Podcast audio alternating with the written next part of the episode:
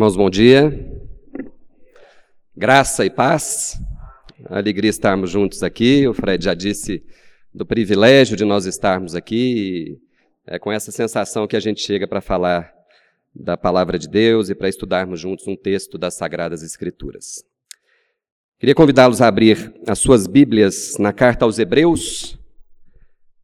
Carta aos Hebreus, capítulo 9. Nós vamos ver, ler juntos dos versos 11 a 22. Hebreus 9, versos 11 a 22. Assim diz a palavra do Senhor. Quando, porém, Cristo veio como sumo sacerdote dos bens já realizados, mediante o maior e mais perfeito tabernáculo, não feito por mãos humanas, quer dizer, não desta criação, e não pelo sangue de bodes e de bezerros, mas pelo seu próprio sangue, ele entrou no santuário, uma vez por todas, e obteve uma eterna redenção. Portanto, se o sangue de bodes e de touros e a cinza de uma novilha, aspergidos sobre os contaminados, os santificam quanto à purificação da carne, muito mais o sangue de Cristo, que, pelo Espírito eterno, a si mesmo se ofereceu sem mácula a Deus. Purificará a nossa consciência das obras mortas, para servirmos ao Deus vivo. Por isso mesmo, ele é o mediador da nova aliança, a fim de que os que foram chamados recebam a promessa da herança eterna visto que houve uma morte para a remissão das transgressões que foram cometidas sob a primeira aliança. Porque onde há um testamento, é necessário constatar a morte de quem o fez. Sim, porque um testamento só é confirmado depois da morte de quem o fez. Pois, de maneira nenhuma, um testamento tem força de lei enquanto ainda vive quem o fez. Por isto, nem a primeira aliança foi estabelecida sem sangue. Porque, havendo Moisés proclamado a todo o povo todos os mandamentos conforme a lei, pegou o sangue dos bezerros e dos bodes com água, lã tingida de escarlate e sopo, e aspergiu não só o próprio livro, como também todo o povo, dizendo: Este é o sangue da aliança que Deus ordenou para vocês. Igualmente, também aspergiu com sangue o tabernáculo e todos os utensílios do serviço sagrado. De fato, segundo a lei, quase todas as coisas são purificadas com sangue, e sem derramamento de sangue não há remissão. Vamos orar? Senhor, nós estamos na presença do Senhor porque precisamos que a tua palavra faça mudança em nós, Pai. Muitos de nós chegam aqui hoje sem muita expectativa, ou com algum problema, alguma coisa que atrapalha a relação com o Senhor, mas nós queremos pedir que a luz do Teu Santo Espírito possa nos iluminar nesta manhã. Que a Tua palavra possa falar conosco e que nós possamos percebê-la viva e eficaz, e que ela possa provocar mudança em nós, apesar de nós. É o que nós te pedimos nessa manhã, em nome de Jesus. Amém. Meus irmãos, o ano aproximado é 65 depois de Cristo. Faz apenas 35 anos que o nosso Senhor foi crucificado, ressuscitou dos mortos e subiu ao céu, onde mandou o Espírito Santo à sua igreja no dia de Pentecostes. Há ainda muitos crentes vivos que podem se lembrar disso tudo, não podem esquecer aquilo que viram e experimentaram por si mesmos. Até mesmo alguns dos apóstolos ainda estão vivos. Contudo, muitos cristãos são agora da segunda geração de crentes. Nós somos de algumas gerações para frente.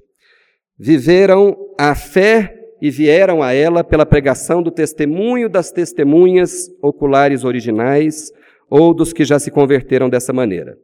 Em Jerusalém, o templo ainda está de pé, embora existam pistas de que tais dias estão chegando ao fim e logo acabarão. Enquanto isso, a religião judaica continua a mesma, mas nem todo judeu segue os seus antigos caminhos. Grande número deles tornou-se crente em Cristo, e é para tal grupo de pessoas que o livro de Hebreus foi escrito. É, essa é a introdução do livro de Stuart Olliott sobre o livro de Hebreus, e ele dá para a gente um pequeno contexto da situação em que as pessoas viviam quando este livro foi escrito. Outro dia nós tivemos uma pregação aqui explicando o tabernáculo e falando um pouco sobre esta, esta relação de Deus com o seu povo. E este livro foi escrito então no primeiro século, quando havia um ambiente, um clima de profunda perseguição. Muitos cristãos convertidos que conheceram, que andaram com Jesus ou que ouviram falar dele, pensavam em voltar atrás, tamanha a pressão que era exercida sobre eles. Era gente que tinha os seus bens saqueados, que perdiam os seus bens, era gente que era expulso de casa, era gente que perdia o emprego, era gente que não tinha paz para viver com Jesus. Era um negócio complicado. Então, o autor, o nosso autor aqui, ele escreve a carta aos Hebreus justamente para essas pessoas, para as pessoas que de alguma forma pensavam em voltar atrás, que conheceram a fé em Cristo e que, cujo coração foi transformado, mas que pensavam em voltar atrás pela pressão que o mundo exercia sobre elas. E eu fico imaginando que hoje nós vivemos em um ambiente semelhante. Talvez não tenhamos os nossos bens saqueados, talvez não tenhamos, não sejamos expulsos de casa, talvez não sejamos trucidados pela, pela, pelos amigos, pelas pessoas que conviviam conosco, mas Vivemos num ambiente de muita pressão. É difícil, às vezes, em determinados ambientes, manifestar e professar a nossa fé. O autor aos Hebreus, preocupado com isso, entrega então uma carta a essas pessoas para que elas não retrocedam, para que elas não voltem atrás. Ele se preocupa porque entende que seria um enorme retrocesso que essas pessoas que conheceram a fé em Jesus Cristo, que saíram da antiga para a nova aliança voltassem atrás. É como se ele escrevesse a carta e dissesse: gente, pelo amor de Deus, não há como voltar atrás. Nós conhecemos a fé em Jesus e precisamos viver nela. E aí, ele, ele durante o, o, os primeiros capítulos da carta aos Hebreus, ele vem falando que Jesus é maior do que Moisés, porque aquelas pessoas tinham uma relação muito grande com a aliança mosaica, acreditavam muito naquilo, que era verdade, ele vem dizendo que o sacrifício é maior, o sacrifício de Cristo, esse é o tema do nosso bate-papo de hoje aqui, era maior do que o sacrifício de animais, que Jesus era um sacerdote de uma ordem superior, que ele era maior do que tudo, que ele entrou num santuário celestial, que a nova aliança que foi feita era superior. É esse o tema recorrente da carta, ele está falando disso. Gente, não voltem atrás. Permaneçam firmes na fé que lhes foi dada em Jesus Cristo. É isso que ele está dizendo. Então, ele se esforça durante muito tempo para dizer que todas as coisas do Antigo Testamento, todas as profecias, todo o simbolismo que estava carregado é, na, na, na, na lei mosaica, se cumpriu em Jesus Cristo. E ele fala isso muitas vezes na carta aos Hebreus. Tudo está cumprido em Jesus, está consumado, tudo que nós fizemos até agora, eu ouvi ontem, anteontem, uma pregação do presbítero Frederico aqui falando sobre o tabernáculo, e lá em Hebreus capítulo 9, versículo 9, um pouquinho antes, é, há um termo interessante, ele diz que tudo era uma parábola, tudo era um sinal do que haveria de vir e de se concretizar em Jesus. Vocês já pensaram nisso? Era uma parábola. Tudo isso indicava e apontava para Jesus. Então, se Cristo veio toda aquela legislação cerimonial, tudo que eles se acostumaram a viver, se considerou cumprido, e ele pergunta: então por que voltar atrás? Não há sentido, não há razão nenhuma para voltar atrás. É uma surpresa para nós hoje que algumas igrejas, inclusive que se denominam evangélicas, têm incorporado ao seu processo de culto é, ideias do passado, da, da aliança antiga, é, outro dia eu estava vendo que tem uma igreja grande em São Paulo que, cujo o, o templo é, transformou-se o começo do templo ali num altar. O pregador se considera o sumo sacerdote, o mediador entre as pessoas e Deus. Até a arca, eu vi lá num templo, tem a arca da aliança, a arca antiga, trazida para dentro do templo. Falei, meu Deus, vocês estão precisando ler Hebreus. Não há motivo para voltar atrás. Algumas igrejas, e aí nós vamos entrando no tema nosso de hoje, ignoram o sangue de Jesus. Outro dia, numa dessas, desses programas de televisão, onde os pastores fazem as suas pregações e, e falam de milagres, de coisas que Deus fez, havia uma fila grande, e o pastor reuniu as pessoas e falou: Vocês vão vir aqui, vocês vão contar as bênçãos. E aí uma pessoa chegou e falou: Conta a bênção, meu irmão. E ele disse: Ó, oh, a bênção aqui é que eu é, Estava desempregado, conseguiu um emprego novo, oh, aleluia. Próximo. Conta a benção, meu irmão. A benção é que eu estava é, terminado meu casamento, e ele foi restaurado, e aleluia. E aí chegou uma senhorinha, ele falou para ela, conta a benção. E aí ela disse, a benção é que o Senhor Jesus morreu na cruz e derramou seu sangue em meu favor. Ele falou, aleluia. E a benção? Qual é a benção? Conta a benção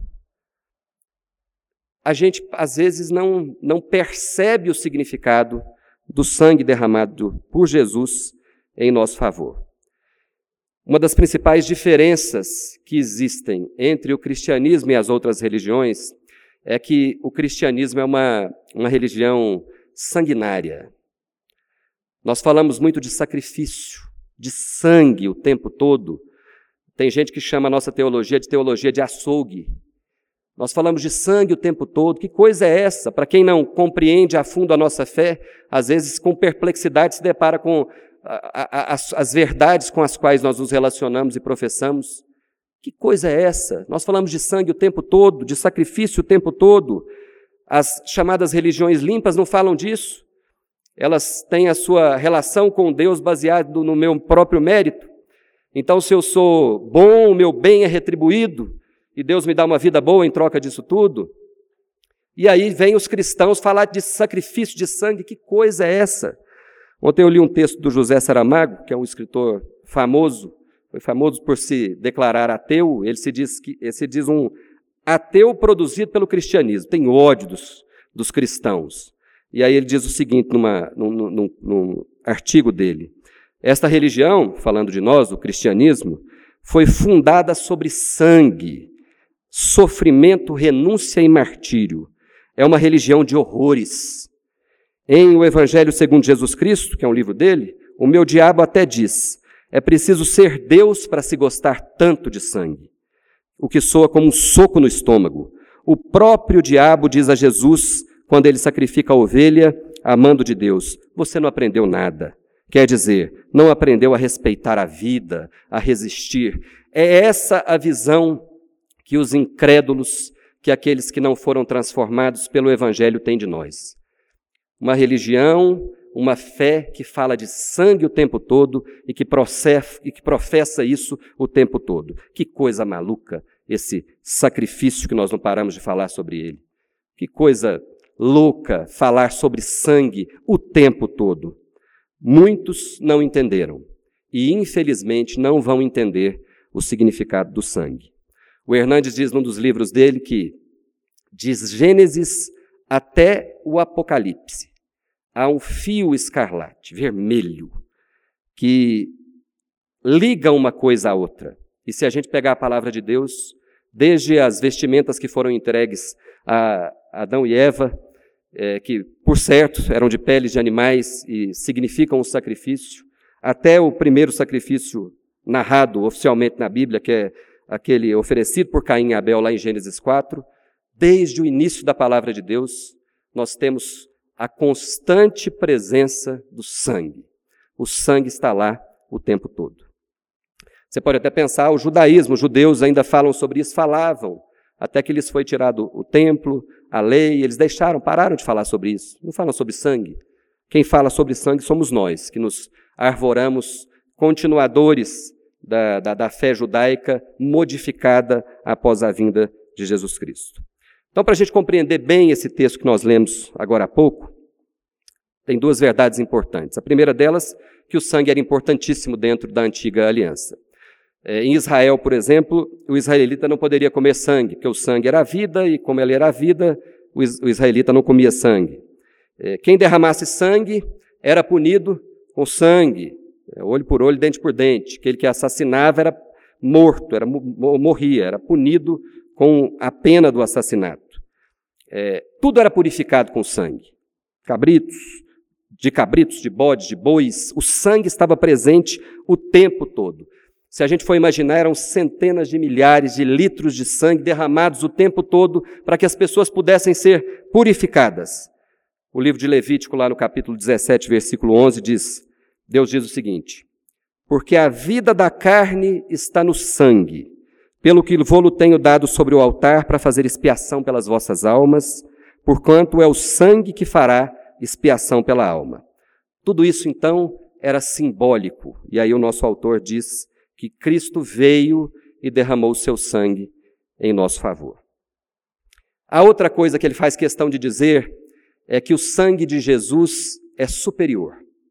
O sangue de Jesus é superior a qualquer milímetro de sangue que tenha sido derramado até então. E essa é uma mensagem direta para o coração dos hebreus e para os nossos corações hoje. Jesus viveu como homem, ele era 100% homem e 100% Deus. Como homem, as suas chagas foram reais. Até quem é ateu acredita que Jesus Cristo veio historicamente. Eu, eu via um, um vídeo essa semana do Mário Sérgio Cortella falando sobre o Jesus histórico, e ele falava exatamente sobre isso. Jesus veio, ele passou por esse mundo, ele foi morto, ele foi assassinado, então o sangue dele era real. O Augusto Nicodemos disse que se você abrisse a mão dele ali de, depois de um, de um tempo, o sangue estaria coagulado ali, preto, empretejado, sangue de verdade derramado em nosso favor. Esse é o Jesus 100% homem, mas o Jesus 100% Deus, o Filho de Deus, encarnado, esse não tinha mácula, esse não tinha pecado. E aí ele vem e morre no meu e no seu lugar. Um pecador, quando morre, entendia-se muito bem assim, ele é, não faz mais do que a obrigação. Ele pecou, então ele tem que morrer. Agora, quando um justo, quando alguém sem mácula morre, ele tem como se fosse um crédito para dar para alguém. E foi isso que Jesus fez no meu e no seu lugar. Ele morreu para nos dar o crédito da morte dele. Alguém que não, não merecia morrer, morreu no meu e no seu lugar. Então, se você crê que o sangue pode fazer coisas maravilhosas em seu favor, é importante que a gente observe nesse texto e rapidamente nós vamos passar por aqui, porque ele traz algumas verdades importantes para nós. A primeira está aí nos versículos 11 e 12, quando o autor demonstra que o sangue de Cristo é eficaz e definitivo para resolver o nosso problema com o pecado. Hebreus 9, 11 e 12, olha o texto. Quando, porém, Cristo veio como sumo sacerdote dos bens já realizados, mediante o maior e mais perfeito tabernáculo, não feito por mãos humanas, quer dizer, não desta criação, e não pelo sangue de bodes e de bezerros, mas pelo seu próprio sangue, ele entrou no santuário uma vez por todas e obteve eterna redenção. Em Israel, o sumo sacerdote entrava uma vez por ano no Santo dos Santos, que era o lugar mais especial, reservado do templo, no, no tabernáculo, com sangue de animais para derramar. Era isso que acontecia, né? Em cima da arca, para pagamento pelos seus pecados e pelos pecados da, do, dos israelitas, das pessoas que ali viviam. Era como se fosse uma doença que não tinha cura. Todo ano isso acontecia. E acontecia de novo. E eles voltavam e isso tinha que acontecer de novo. E isso acontecia de novo. Qual é a diferença aqui que esse texto traz para nós? A diferença fundamental aqui é que Cristo, o Cordeiro de Deus, entra no Santo dos Santos, ele é o sacerdote, e ele também é o sacrifício, ele se dá voluntariamente em nosso favor. Na presença de Deus, no tabernáculo celestial, ele oferece o seu sangue. E aí vem a, o ponto-chave aqui. De uma vez por todas, é o último sacrifício, o sacrifício definitivo para que nós sejamos remidos para sempre. De uma vez por todas, é o finalzinho do versículo que eu li ali, eterna redenção. É assim. Em algumas religiões, nos seus cultos prestados a Deus, todos os domingos Cristo é oferecido novamente pela, pela, pela, pelo pagamento do meu pecado e do seu. Talvez por uma falta de atenção também porque o texto aqui nos garante que houve eterna redenção. tudo se consumou, tudo se concretizou. Se até o sangue dos cabritos, dos bodes, cobriu o pecado, é o que o escritor está querendo dizer aqui, ele está dizendo: imagine só o sangue de Jesus e o sacrifício definitivo feito por ele no meu, em meu favor, em seu favor. É por isso que, na última ceia, e os discípulos talvez não tenham entendido direito, o Senhor Jesus diz, e a gente repete aqui muitas vezes: Este é o meu corpo partido em favor de vocês. Este é o meu sangue derramado em favor de vocês. É isso que o Senhor Jesus disse. E aí ele diz: Meu corpo é a verdadeira comida e o meu sangue é a verdadeira bebida. E os discípulos ficam sem entender. O que ele está querendo dizer é que a gente vai viver essa fé, a gente vai poder comer e se lembrar disso. E eu mesmo, e ele diz, um ser de carne e de sangue sou entregue em favor de vocês. Então esse sacrifício é definitivo. O sacrifício, sacrifício feito com o sangue de Jesus é um sacrifício definitivo. A segunda coisa, o sangue de Jesus Cristo é poderoso para purificar a nossa consciência das obras mortas. É o que esse texto diz aí para frente. Leiam comigo aí os versículos 13 e 14 do capítulo 9 de Hebreus. Portanto, se o sangue de bodes e de touros e a cinza de uma novilha, aspergidos sobre os contaminados, os santificam quanto à purificação da carne, muito mais o sangue de Cristo, que pelo Espírito eterno a si mesmo ofereceu sem mácula a Deus, purificará a nossa consciência de obras mortas para servirmos a um Deus vivo. Nós temos aqui um, um confronto entre a purificação cerimonial que era aquela que acontecia sob a égide da antiga aliança, e a purificação da consciência, que é aquela que só o Senhor Jesus Cristo, através do seu sangue, pode nos dar.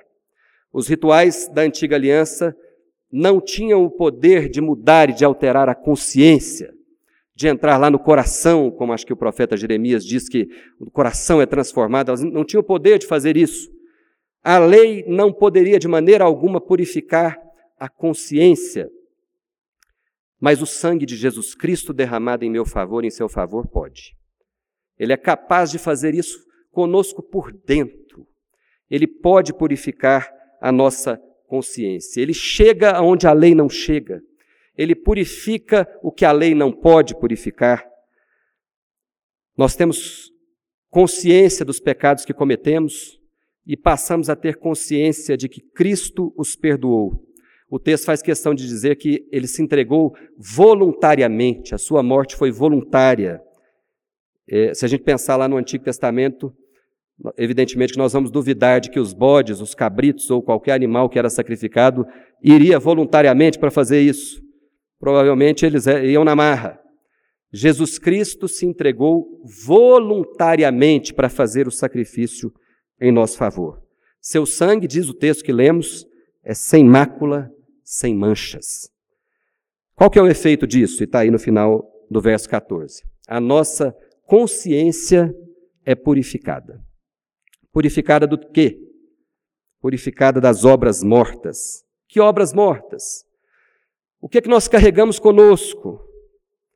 Você traz consigo hoje, aqui nessa manhã, ou em casa, onde você estiver, o peso do pecado. Você traz consigo as marcas de uma vida cheia de tombos, de pancadas, e isso pesa nos seus ombros.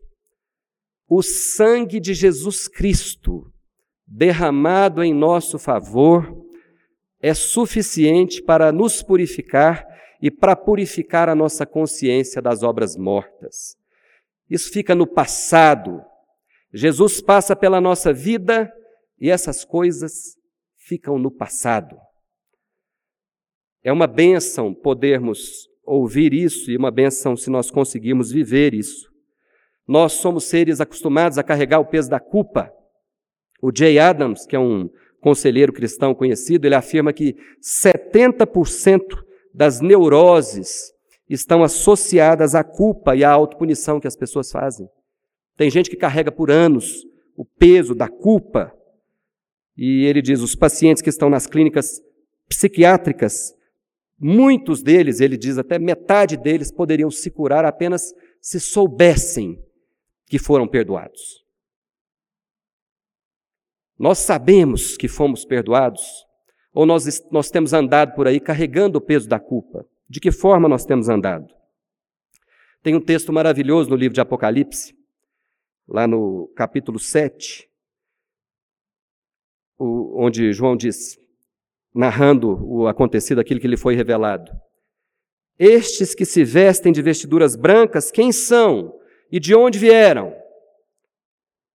E logo depois ele tem a resposta: Estes são os que lavaram as suas vestiduras e as alvejaram no sangue do Cordeiro.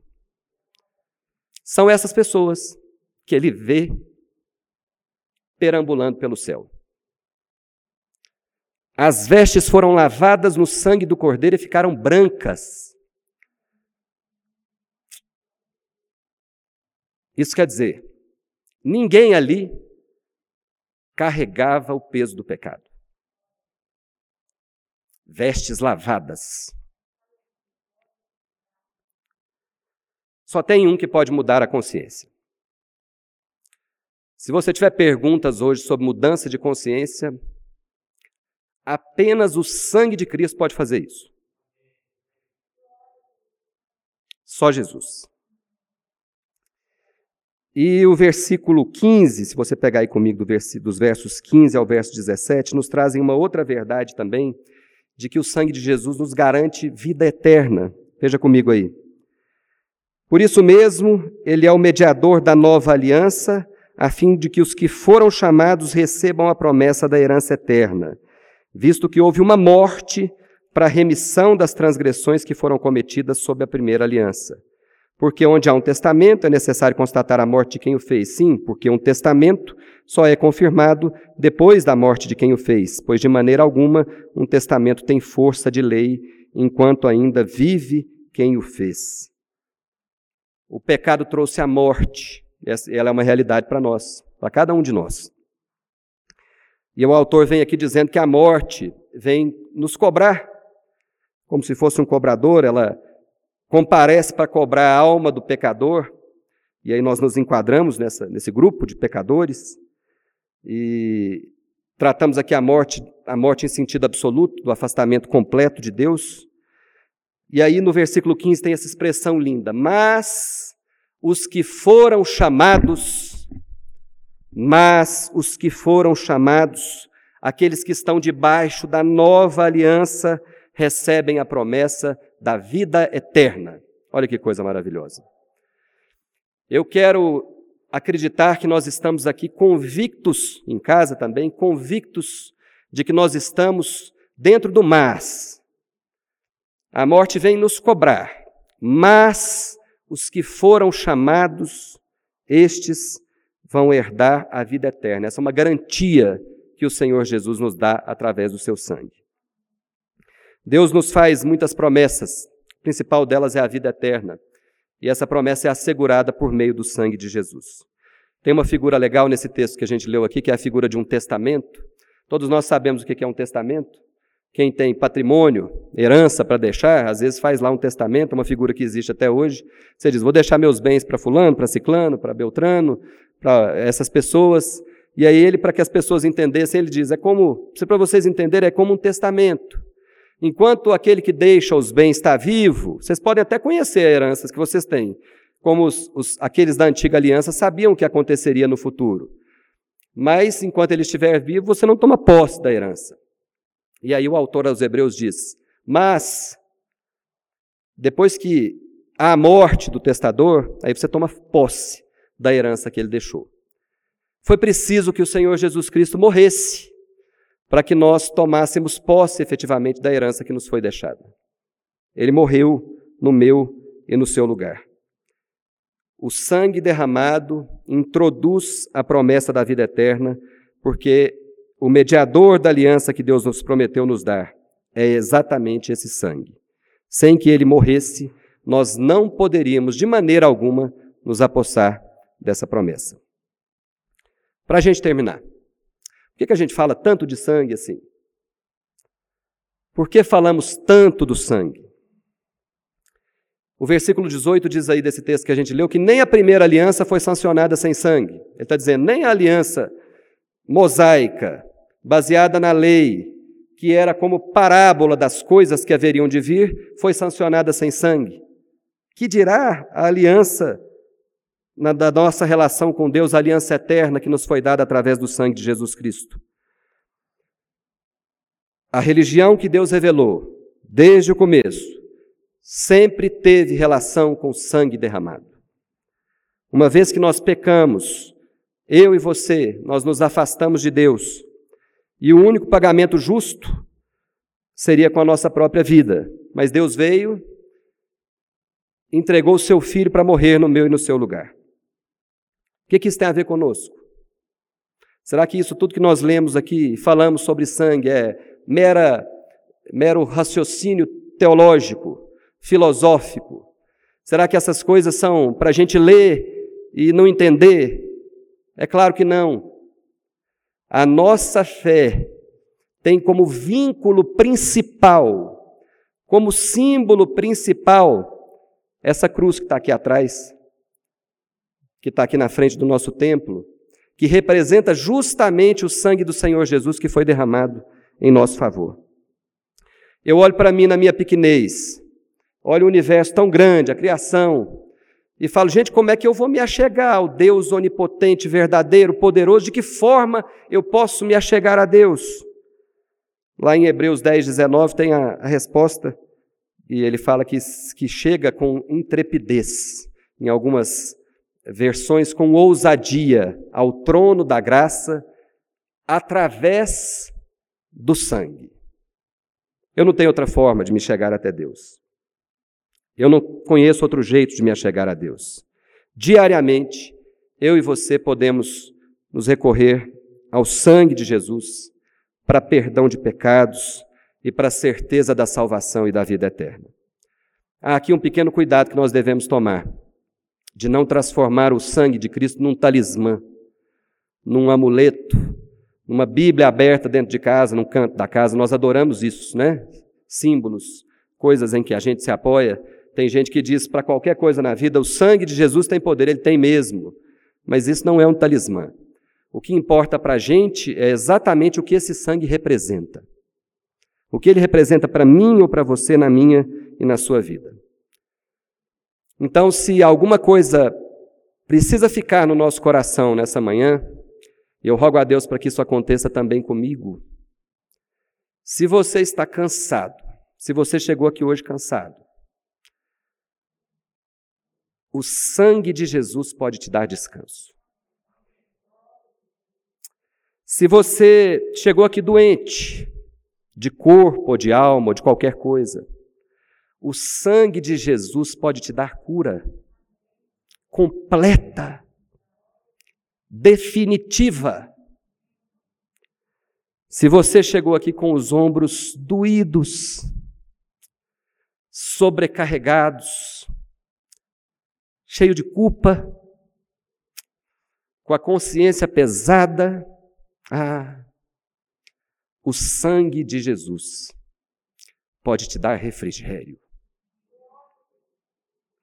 Pode limpar a sua consciência para sempre. A ponto de, como diz o profeta, dos seus pecados ele nem se lembrar mais. Se você e a sua casa estão perdidos. Vocês perderam a harmonia, se o seu lar está em crise, se os seus filhos estão mal.